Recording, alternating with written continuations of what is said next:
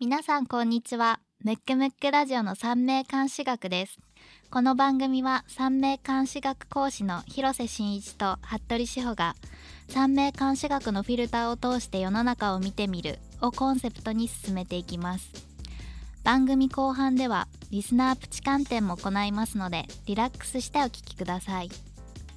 なんか初々しくてはい。いいですね。ありがとうございます。初登場、はい。しほちゃん、はいあの三名学ののプロですから、あのいろいろ鑑定もできますし、はい。いろいろな角度でまたアシスタントできると思うのではい。期待してますので。よろしくお願いいたします。はい頑張ります。ではここでムックムックラジオから番組配信日程のお知らせがあります。音で聞くムック本をコンセプトにベータリリースしました。ムックムックラジオですが毎月第2第4月曜日に更新していきます。ですのでこの番組の次回の配信は4月10日月曜日になります。それでは第14回目をスタートです。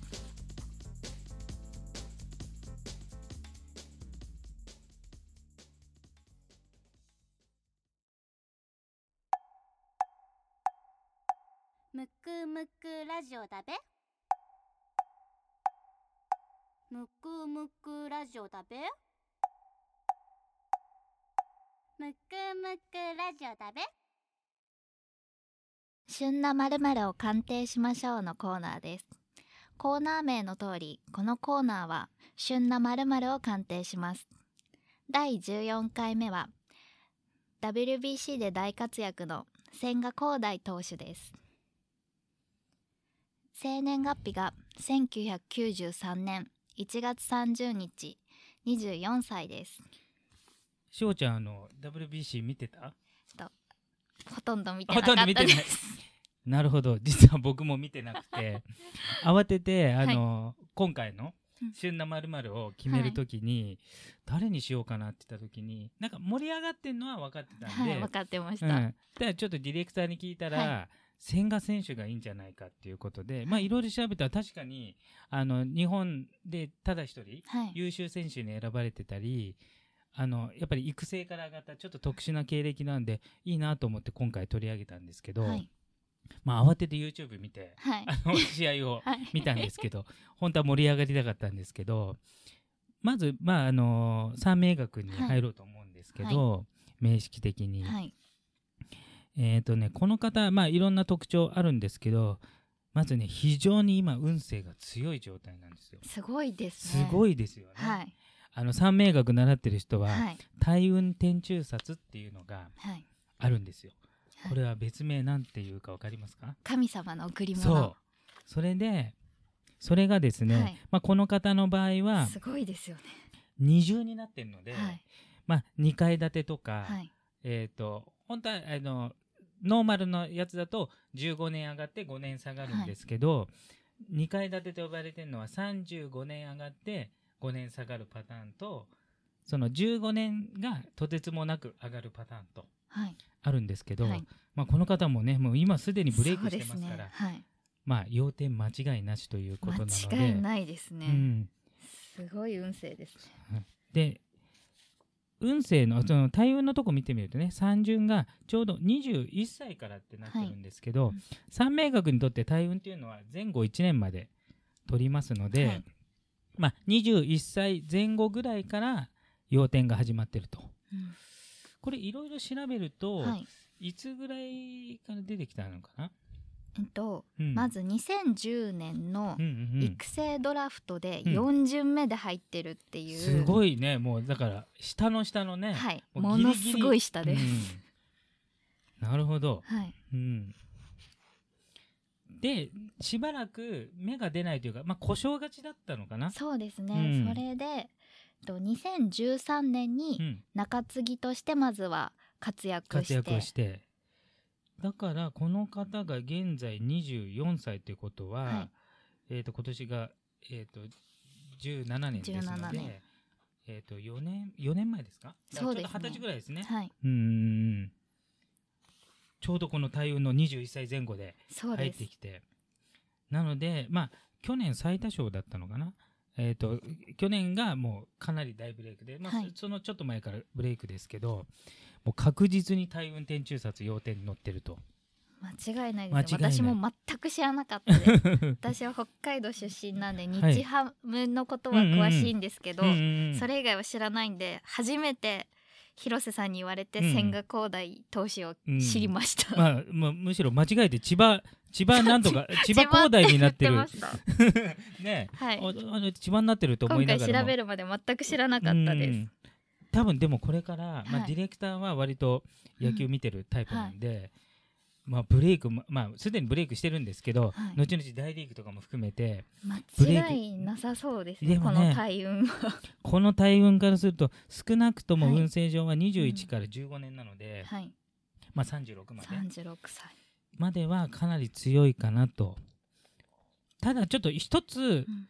あの心配なのが、はえっ、と4巡目が、はい。えー日刊誌のところが天国地中っていうのになっちゃうんですよ。ああなるほど。で天国地中っていうのは今までのことと大きく変わりますよっていうことなんですけど、はい。まあ、これ10年間なんではい、あの10年かかってうん。じわじわ変化するのでなるほど。だからまあどこでかはわからないんですけどちょうどまあ15年だとした場合、はいえー36歳ぐらいで終わるじゃないですか。はい。そうすると36から41の間の5年間っていうのは非常にきついか、はい。もしくは一応この方がプロに入団したタイミングがはい。ちょっととりあえず天中殺なんですね。ですね、うん、で一般的に天中殺っていうのは、はい。しおちゃん新しいことはしてはいけない。けない年なんでまあただドラフトなんで、はいまあ、自分から行きたいって言っても入れる世界でそうですね。まあ、向こうから選ばれたっていうのがあるから、まあさほど気にしなくてもいい部分もありますけどただちょっとこう入りがねそこなので次の天中殺を超える。要するに次の天中殺が2022年。2022年。23年。だから少なくとも21年までははい。僕は非常に強いと思うんですけど、22と23年だからそうすると今からえっ、と67年後ぐらいですかね。そうですね。そうするとちょうど30歳31歳になるんで、ちょうどこの、えー、と4巡目の大運になるので一つだから怪我とかね多分か野球に関するはい。ことに関してはもう全く問題はないと思うんですけど、は特にうん、年運が長寿方角が回ってきてるのが怖いですね。そうそう。それ健康ですよね。そうそうそうそう。天中殺がかぶると。年運のねうん。天中殺の、さっき言ったように、はい。方角長女っていうのがうん。天中殺で回ると、えーどうしても、まあ、怪我とか病気にね、注意っていう、まあ、年齢が若いですけどやっぱりプロ野球選手って体を酷使してますので、はい。あのそこのところだから怪我だけただしあの少なくとも31までは非常に強いので、はい。まあ、今しばらくそうですね。あとねもう一つはい。特徴がありましてはい。あまず運勢部門を今やってるんですけど、えー、とこの方はざっくり言うと、えーの陰線っていう方にね見ると、うん。冬の宝石なんですよ。あーはい。あの冬の宝石。はい。で冬の宝石で何が一番必要なんでしょうか？冬の宝石は寒いので火がそう必要です。うん太陽ですね、はい。だから第一守護神と呼ばれるのが陛下っていうやつになるんですけど、はい。まあ、この陛下っていうのは、えー、と10巻の中にいあるあるものなんではい。基本的にはあの10分の1の確率で回ってきてはい。で大運っていうのは1個が10年周期なので、はそうすると1つの10巻が回るのに何年に1回ですか？100年に一そう回100年に10年間しかないはい。その一番欲しい陛下がはい。なんと3巡目の21歳から回ってるっていうね。すごい持ってますうん持っね、てますね、はい。もう本当に持ってる人なんで。一番活躍の年にちゃんと回ってくるなんて。そう。20代にはい。大運天中殺と第一守護神が回ってきてるっていうねもうあの運勢的にはこれ以上ないタイミングなのかなっていううん。感じですね。本当ですよね、うん。なかなかいないですよね。なかなかいない。していてもここまでそうの人は。そうそうそうだからねさっき2人で打ち合わせしてた時も、い、やこれはいいよねっていう、はい、これはもう日本人でただ一人のうん大会の最優秀ね取るねだけありますよね、しかもねあのこの大運っていうのはまだまだ続きますので、しばらく調子いいんじゃないかっていう。怪我以外はなるほど。怪我だけ。でも怪我も、うん。おそらくは30い、歳ぐらいまで、うんうん、要するに2021年まではあの多分大丈夫かなと。なるほど。ただその2022と23年が少しはい。心配なのと、はい、あとなんかあの移籍する？あの海外のね FA が。FA が取れるのがこの天中札のちょうどね。2023年らしいので、うん、だからもしかしてこのタイミングで自分の意思ではい。アメリカ行くってなった場合まあは、大変なんですかね。そう。だから活躍せずに、まあ、日本に帰ってくるのかそのままなる可能性はありますね。ただその前に、はい。まあ、プロ野球っていうのはポスティングシステムっていうの、うんうん。まあ今現在ソフトバンクはなんかこう出さないみたいなね、はい。言い方してますけど、はい。もしそのパターンであればはい。大丈夫かなと。うんなるほど、うん。あとねやっぱはい。性格的に言うと,、えー、とこの方はあのスポーツ選手なんですけど、はい、ぱり非常に頭がいいというか感性がいいというか、すごいですね。うん、精神星が 5個中4個はい。あるので、あの一見すると芸術家に近い、はい。なんかプロ野球選手っぽくはなないいですね。感じなんですけど、まあ、よくあの授業でも言ってるんですけど、はい。一流選手とかだとアスリートっぽいはい、いかにもスポーツ選手っていううん、名式の方が多いんですけど、は超一流になるとなるほど。どっちかというと芸術家とか頭のいい感へじえ。の方が多いかなとイチローさんもそうですけど。なるほど。だからそういった面から考えるとあの超一流になり得る素材なんじゃないかなと。そうですよね。仕事の星がゼロですもんね、うんうんうんうん、そうそう。これもねよくうん。ある話なんですけど、えっ、とちなみにあの仕事の星っていうのははい。何になるでしょうか、何になる？し攻撃。攻撃本能、星で言うと？星で言うと射器剣牛射器剣牛、はい。そう。で射器剣牛っていうのが、まあ仕事を表したり、はい。まあ、出世するとか名誉を表すんですけど、意外とはい。趣味っぽいぽことを仕事にしてる人って、はい。射器研究が弱い人が多い多かったりね、そうですね、うん。まあないこの方みたくゼロの人がいたりとかゼロだとね、えー一般的にはちょっと仕事ないかなってなるんですけどやっぱりその仕事っぽくねなんか好きだからやってますみたいな、うんうんまあ僕の三名学もそれに近いですけど 仕事としてというかね。趣味の延長でやってますから。そうだからそういった人にとってははい。別にゼロでも構わないと、うん。野球大好きってことですよね。そうそうそうそう。これで大成功してるってそう野いうことは。球大好きでだから仕事として野球っていうよりも、野球少年がそのまま大きくなりましたみたいな感覚だと思うんですね。あとは何気に何気にっていうか僕はあんまり知らないんで、はい。本当はあのファンの方はねはい。知ってる話かもしれないんですけど、名式上で言うと、はい。非常に面白いというか伝達本能がすごいですよね。ねすごい発達してるんで、これはなんか話が面白いとか、うん。説得力があるとかスピーチがうまいとかこれから番組いろいろ出るんじゃないですかね今回の活躍で。いやこれ出たらはい。喋、りもいけるんじゃないすごいですよね、うん、だからキャラが立ってあのよりなんなんていうんですかねあの野球選手はい。あの千賀滉大もそうですけど、はい。一なんか個人として、はい。なんか素敵な面が出てくるのかなと。楽しみですね。テレビでもうちょっとで会えるんじゃないかそうそうそうそうね。はい。えっ、と店員性もあるからね。なんかちょっと人懐っこさ、そうですね、アイドルみたいなそうそうそうそう。目立つ星も持って持いて。うん、まあこんだけね褒めときながら、はい。若干弱点を はい。言わないといけない、まあ、言わなくてもいいんですけど 言っとくと、はい。若干女性のとこだけまあなんかもうすでに結婚されてるってことなんですけどと2015年に15 22年。歳で結婚してます。ちなみに2015年は、はい。星で言うと何が回ってきた、六ゾンが回ってきてます。ね、三名学習ってる方またはい。知ってる方は、はい男性で6ゾンはい。または白くが回ると、はい。恋愛運が上がるとか。そうですね。結婚にいいとか。はい。さらにあの結婚とか恋愛を見る日誌っていう場所があるんですね、はい。日にちの十二誌それがなんと半壊をしてたっていう。バッチリなタイミングです、ね、なタイミングで結婚してますね。はい。ただはい。一般的に言うと陽線真ん中流行のはい。男性はちょっと浮気しやすい、なるほど、うん。とあと,、はいえー、と宿命では六存四六がはい。ちょっと弱い。弱いですね。ただし、はい。プロ野球選手でブレイクするとはい。モテる、い弱い人がモテると、はい。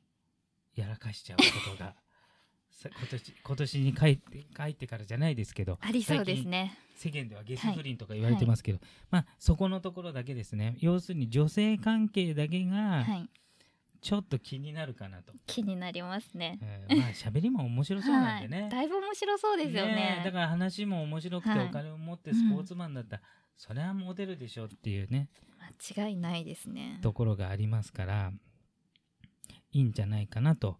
あとは真ん中流行はい。ということで、はい。流行って、まあ、何個か意味ありますけど、はい。海外っていう意味もありますからね。あそうですね。だからメジャー行くとよりいいんじゃないかと。なるほうど、んなんかもともといろいろ調べると愛知県出身なんですね。はいはい。でそれがあのソフトバンクだから福岡に行って、はい。だからあの流行っていうのはまああの一番いいのは外国ですけど、はい。少なくとも生まれ故郷からだいぶ文化の違った場所に行くっていうのが本領発揮しやすいので、え。ちょうどいいかなと。ーなんか調べたら中日の人は悔しがったらしいですね、まあこんな人がいたんだっていうのを後で発見して、ね。だって育成で4位ってことは、はいどの球団も取れたっていうね。そうですよね。ねあのドラフトで指名されてるわけではないのであ普通のドラフトではい。指名されてないので、それは悔しいよね。どう考えてもね。そうですよね。今やお化けフォークなんていうあ代名詞があるぐらいですよね。う野球そんな詳しくない。しほちゃんがね、分かっちゃうぐらいだから相当な。でやっぱりこれは、はい。あのさっきさっき言ったように、あのアスリートとしてプラス感性とか頭がいいから、あー。頭の束の握りとかなるほ要するになんどか研究力っていうのかな、何かこう習得する力とかっていうのはやっぱりすごく長けてるんじゃないかなと。なるほど。うん、そうですよね。生まれの心筋のイノシシも独特の感性ですもんね。だからああいうそうなのよ。フォークが生み出されるんですね。そうそうそう。でこれまた例えば外国行くと、うん。また日本では習ったことないとか、うん。見たことないことをまたあの習得するとかそういうのが長けてるんで、へーまた幅が広がってうん。いいんじゃないかなと思いますね。だからやっぱり2022年と23年のはい。怪我、はい。またはその自分の意思によるはい。FA 講師。うん。以外は全然いいんじゃないかなと。あとはまあ大運でいうと31歳からの、はい。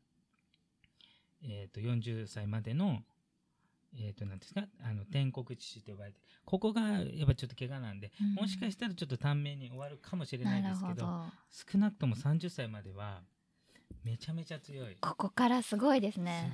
まず開幕して。う、ん、これね運勢だけ見ると、はい。大運のはい。これね教科書に載せたいぐらいこんなに揃ってるのはない。綺麗ですよ綺ね麗。うん、私も2階建てでびっくりしました、2階建てで大守護神はがい、回ってるっていうのは、まあ、ちょっとレアケースなんで、しかも21歳っていうのがプロ野球選手としてはすごくいいいね。い年齢ですよね。そうそうそうそう。遅い人は29歳とかありますもんね。いや本当だからこれ一歳運っていうのがすごいいいんじゃないかなと。うんだからまあ大いに活躍してほしいなとうん。思いますね、本当に楽しみな選手ですうんうんうんね、うん。あとちょっと,、えー、とこれからテレビ出た時のはい。喋りとか、はい、もうちょっと期待したいかなと。うん楽しみです、うん。おしゃべりがどんな感じなのか、ね。はい。そうそう。あとそうですね。うーんとえーそうですね。ちっちゃい頃やっぱ天正星とかはい、あとは、えー、と長女性を2つ持っててうん。で流行性も持ってますから、はい。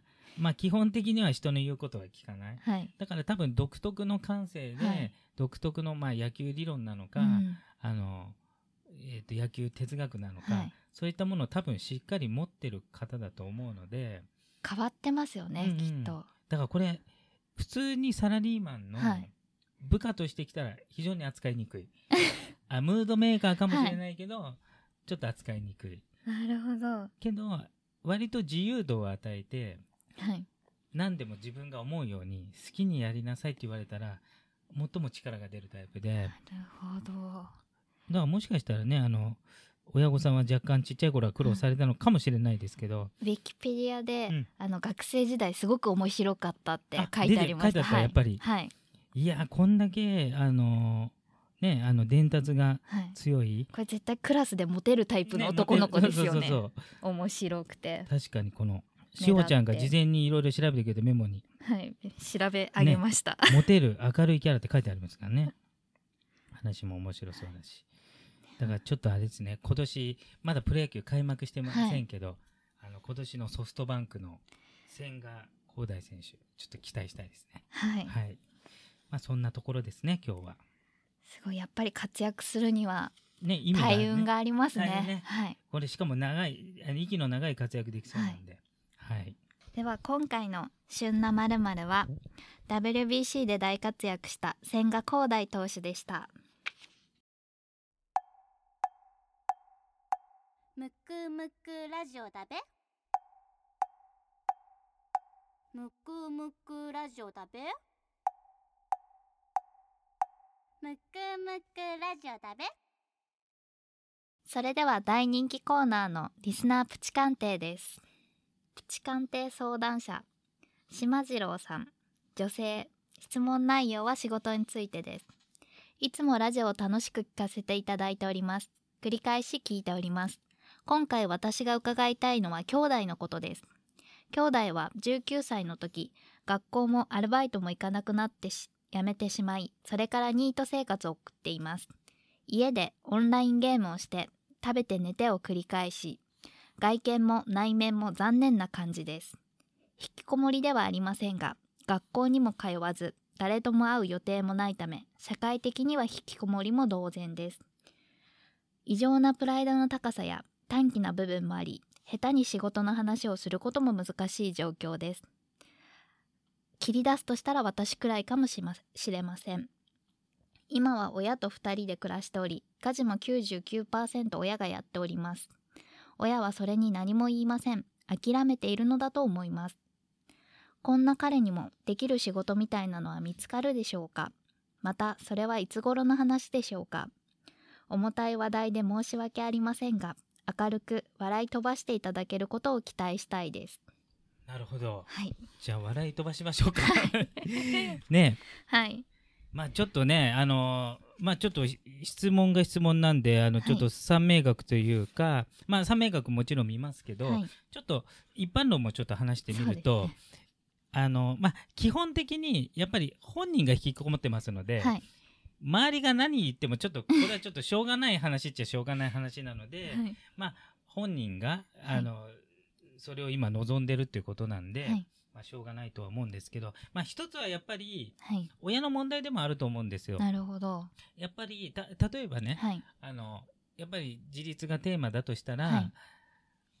あの例えば援助がない状態だったらニートって基本できないじゃない、はい。やっぱりご飯もえ要するに働いてない状態でご飯食べれるとか、はい。家があるとか。だから一つはこれあのえっ、と兄弟、えーと弟さんなんですかねあの弟さんですかねそうです多分お姉ちゃんなんでしょうね。ね。うん、だから弟さんの問題というよりも親の問題もありますね、はい。と。親がうん。やっぱ子供に自立をさせるっていうところがやっぱだからあの弟だけの問題にしちゃうとなかなか難しいかなっていうのと、はい。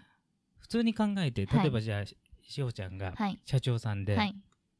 職歴なし、はい。ずっとニートの人雇いますか？雇わないです。雇わないよね、はい。だからここはお姉さんの方も、お姉さんが思ってる仕事の中に当てはまるとそれは無理だしそれをやらせようとするとお父さんも嫌だと思うんですよ、はい。だから新たな仕事って例えば今の時代ってはい。いろんな、あの仕事が増えてきてるしはい。あの場合によってはあの Facebook とかよく出てますけど逆に言うと今のある仕事が8割ぐらいなくなるとか言われてる時代なのでね。はい。意外と引きこもりだろうがうんなんだろうが、もっと言っちゃえばゲームオタクだろうが、はい。そっちでもいけるんじゃないかっていうのも、そうですよね、うん。例えば YouTuber ですとか、はい。あとは、まあ、僕は詳しくありませんけど、はなんかゲーム内のレアなアイテムとかを、はい。なんかネットで売るとか。ありましたね。ありますよね。ポケモンの時すごかったですね。そうそうそうそう。だかはい。ら、開き直ってまあそれもねお姉さんが言う話じゃないと思うね、うん。本人がえっ、とまあ本人および親が、まあ、はい。お互い自立っていうのが大事だと思うんですけど、まあ考えて、はい。今の自分でできることを考えた方がよくて今の社会に自分をなじませようとすること自体がまあそれができないから引きこもった可能性が高いんでね、はい。だからなじませようとする努力よりも、はい同じ努力であれば、うん今の強みは、まあ、要するにゲームばっかりやってるわけですよね。はい。まあ、例えば一つはそのオンラインゲーム。または YouTuber、はい。あとは例えば株のデイトレーダーとかもああそうですね、うん。家で引きこもってできますね、引きこもって。あの意外とはい。有名なデイトレーダーって、はい。えー、と何億も稼いでる人って、はい。ゲームオタクだったりするんですよ。え元パチプロとか。ー、なるほど、なので違う道をしかはい。もそれが本人が考えることであるので、うん。まあ、ちょっと、まあ、変な言い方というかい。厳しい言い方になるかもしれない、お姉さんはお姉さんのこのなんていう仕事感みたいなので、はい。弟を見ない方がうん。いいんじゃないかなと。そうですよね、で仕事以前にやっぱり親は子供、はい。あのまあ、順番的にね、まあ、はい。順番通りいくかは分かりませんけど、まあ、自分の方が早くこの世からいなくなる可能性がありますので、はい。えー、とお互いが自立の道、うん。要するに援助しなければニートの状態になれないのそうでね。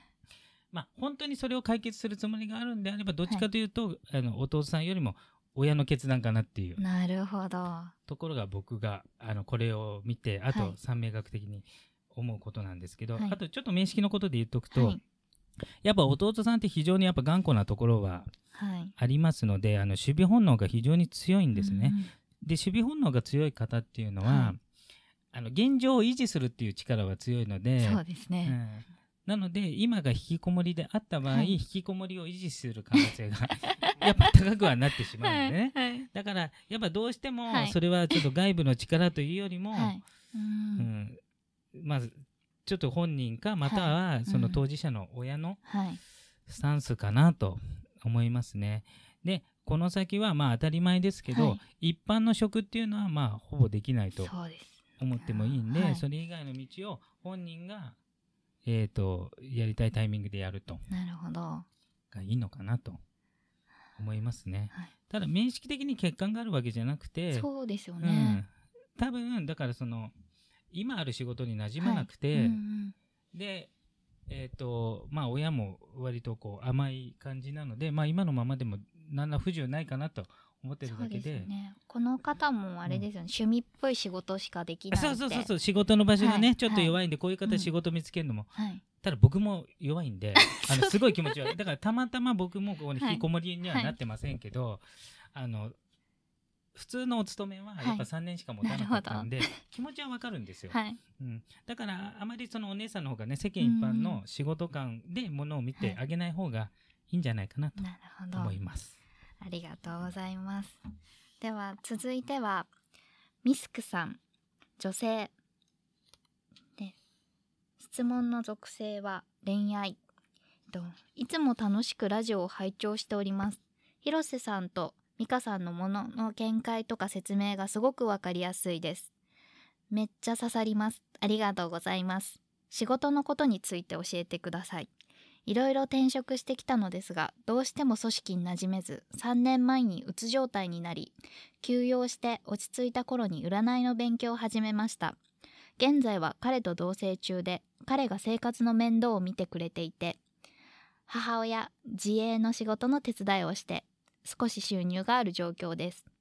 母親は現母親は入籍しろとうるさいのですがその予定はなく自分でお金を稼ぎたいという思いが湧いてきています。おかげさまで見てほしいという方が現れ出しましたとのこととその他にももうそろそろ行けという状況がありえっと2017年5月に占い師として開業しようと準備を進めているところです。スタート時期が大切ということで時期はいいのかそもそも私に占いは向いているのかどのようなやり方がいいのかメール鑑定対面鑑定教えるなどおし見ていただきたいです。人を見るときには言葉が出てくるのですが自分のことがよくわからず教えていただけると嬉しいです。どうぞよろしくお願いします。これからもラジオ楽しみにしています。なるほど。まあ、いつもね、聞いていただいてありがたいですはい、ありね。がたいですねで あの、これ多分間違えたと思うんですよ。変なとこ突っ込みますと、はいあの、質問属性、いあの、恋愛でいきなり仕事の話という。そうですねここが仕事でしたね、うん、ここはちょっと、あの、はい受けたところなんで、全然関係ないですね。はいそれはね。はい。えっ、と、そうですね。あの、組織に馴染まずっていうことで、まあ、はいもう僕も全く同じなんで、はいあの、すごいよくわかりますってことなんですけど、一応あの、三名学的にね、はい。運勢的に言うと、確かにこの3年は非常にきつい。きつかったですね。ね。あの、一応三名学で言うと、えっ、と、天中殺、天中殺、天国地中って来て、今年やっと開けたので、よかったですね。うん。やっと開けましたなね、ので、はい。あの、まあ、鬱になるかどうかは別として、はい。運勢的にうん。あまりいいタイミングじゃなかったことは間違いないのそうでで、すね。あんまり過去のことをね、参考にせずに、うん。ちょっと前を向いていかれるのがいいかなと思うんですけど、はい。で、あとですね、あの、まあ、あの、この仕事が占いをやりたいということだと思うんですけど、はい。えっ、と、ちょっと分けて考えた方がいいとかあるんですね。例えば、占いにはい。向いてるか向いてないのかと、はい。商商売に向いてるか向いてないのかがあるなんるですよ。ほど。だから占い師として、えっ、と要するにお金を稼ぐっていうのと、まあ占いそのものをやるっていうのは本質的にちょっと違うのなでるほど。言うと、はい。占い自体は向いてなくはないと思うんですね。はい。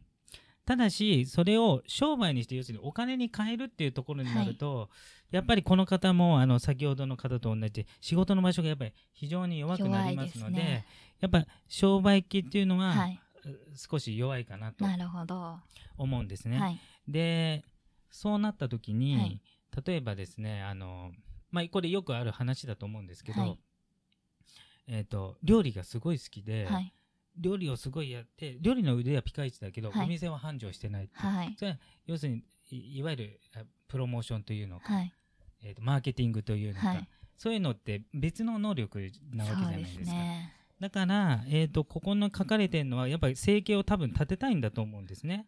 うん。占いの方で。そうですよね。そうなる場合ちょっとそこの部分は弱いっていうのと、うん。あと,、えー、と今年からスタートっていうことなんですけども、一応三名学上で言うと、はい。スタあのしお仕事のスタート、はいまあ、特にあの独立自営の場合は、どこを見るんでしょうか？年始。そう。年始を見るんですね。はい。で年始が今年はちょっと K っていうのになってるんで、はい。まあ本当言うとちょっと、まあ、独立自営のタイミングではないなとはい。いうことなんで、でただねあの占い自体は好きではい。人を見るときは言葉が出てくるっていうのと、まあ、名式見てもあの割とその辺は大丈夫だと思うのですけど、さっき言ったようにちょっと詳細というか商売に関しては若干弱いのでやっぱ組織というかなんか所属して、はい。僕もし初期の頃やってたんですね。あのあそうなんですか。えっ、とデパートとかのはい。本屋の隣とかに座ってる人いるじゃないですいか。ますね。あれなんかちょっと人材派遣みたいな、はい。なんていうんですかそういう占い師派遣みたいなところにはい。登録して、えそこの店舗行ってくださいとか。ーなるほど。あと今ですと、はい。なんかこうそういうところ所属して、はい。電話鑑定で、はい。えっ、となんかやってくださいみたいな、はい。そういうふうにまずあはーなるほど。ちょっと雇われのはい。占い師として、はい。えー、と経験とか、うん。えまあ、そこでお客さんとの関係を築いて、はい。その後独立がいいんじゃないかなと思いますね。なるほど。まあもうちょっとこれ決まってたらちょっと元も子もない話なんですけどね。僕ならまはずその組織,、組織というか、まあ、はい。占い自体はいいと思うんですけど、うんその純粋に占いだけをできる環境にして、はい。集客とかははい。この方があのミスクさんが考えるのではなく、い。別の方がやるっていうのがいいんじゃないかなと。あその後独立開業に関しては、ーはい。これ見てみると、はい。2021年が非常にいいんですよ。すごいですめちゃくちゃいいので、はい。ちなみに僕があの三名学を、ねはい。あの広めようと,、はい。えー、と今までは個人鑑定でやってたんですけど、まあえー、と生徒を募集して、はい。えー、と人に教えようとはい。思って何年か待って一番いいタイミングがあのこの大半壊っていうやつなんですけどはい。年始が。うん。それがちょうど、えーとありますね。2021年ではい。ありますから、一応あの僕であるならば2020年までそういったところで、はい。えー、と経験を積んで、えー、と自分が独立したいのであれば、はい。2021年にやるのが一番綺麗かなと。大大半回も一生のうちに23回しかないそうんですよね。めったににあの年始のないので、はい、えっ、といい時期ってそうことですよね。そうそうそう別にそこ以外がダメってわけじゃないですけど、ただちょっと今年はねあんまりうん。ちょっと人間関係のトラブルとかが起こりやすい年回りにはなってしまうので、仕事に関してはですけどね、年運的には仕事周りが回ってきてるからすごい働きたいんですよね。あそうそうそうそうそう。あのさすがしおちゃん、うん。あの仕事的には悪い年じゃなくて、ね。要するに自営の独立するのにはなるほど。タイミングが違うんで、はい。えー、と仕事そのものはすごくね、うん。いいと思うんですよここ数年で一番いい、特そうにね。あのここに書いてあるように、はい。過去3年とは比べ物にならないぐらいい。いので,、ちょっとそこのところを考慮に入れながら、まあ、ちょっと占いと、まあ、い。集客というか商売というのはちょっと違うのでね、なるほど、うん。まあ。ほとんど集客でみんな苦労するんで、なるほど、ね。そうなんですね。ね占いのそのもので苦労する人じゃなくて、ね。みんなお客さんをどうつかむかってところで苦労すると思うんでそこはやっぱり、あのやっぱ時期もあると思うし、えー、とミスクさん自体が若干弱めなので、はい、そこは努力とあやっぱり勉強は必要かなと思います。では一度所属してやるのがおすすめということですね,、はい。このような形でプチ鑑定を行っていきます。全員を鑑定することはできませんが我こそはという方は番組ウェブページにあるリスナープチ鑑定専用フォームからお申し込みくださいむくむくラジオだべ。むくむくラジオだべ。むくむくラジオだべ。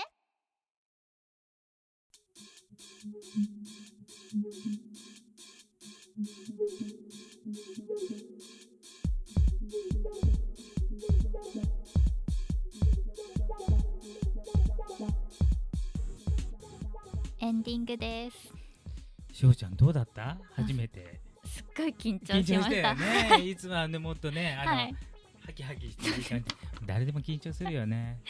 うんはいでも楽しかったですね。やっぱり三名監視学はすごいですね。生年月日だけでうん。全然わからない千賀投手はすごいなっていうことが分かって。分かってこれからが楽しみでならないですね、もともとねあのしおちゃんも全く三名学知らなかったもんね。知らなかったです、うん。広瀬さんと出会って。こういうのあるよって言って。はい。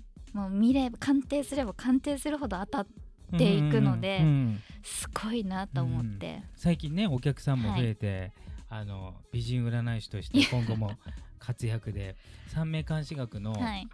あのまあ、生徒何人かいますけど、はい。その中であの熱心な方なんでぜひ頑張ってほしいなっていうのとありがとうございます、まあ、多分あのこのラジオもね、はい。どんどん慣れてくると思うので、はい。あのそしたらまたいい味が出て ね。いいんじゃないかなと思います。はい。